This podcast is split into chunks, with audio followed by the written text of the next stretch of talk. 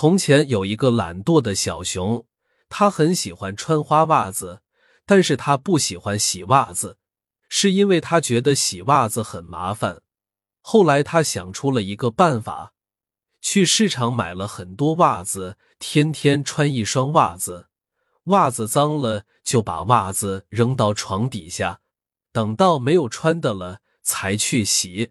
就这样过了一天又一天，他的床底下堆了一大堆的脏袜子，脏袜子好臭好臭，连他的小屋都变得臭烘烘。有一天，他发现自己没袜子穿了，就从床下掏出一箩筐的袜子，要去河边洗。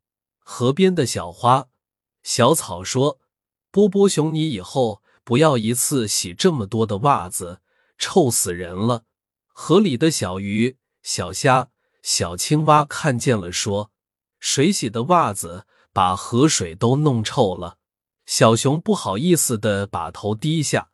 小熊洗啊洗啊，终于把袜子洗完了。他把洗完的袜子从森林这一边。晾到那一边，可是他太累了，躺在一棵树下睡着了。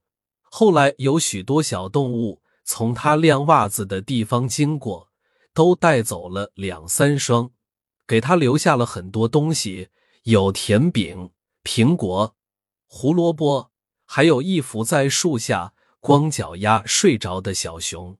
当小熊懒懒的睁开眼睛时，太阳已经落山了。小熊发现自己只剩下两双袜子，以后都得穿一双，洗一双了。波波熊觉得每天洗袜子很开心，小动物也都喜欢去他家玩了。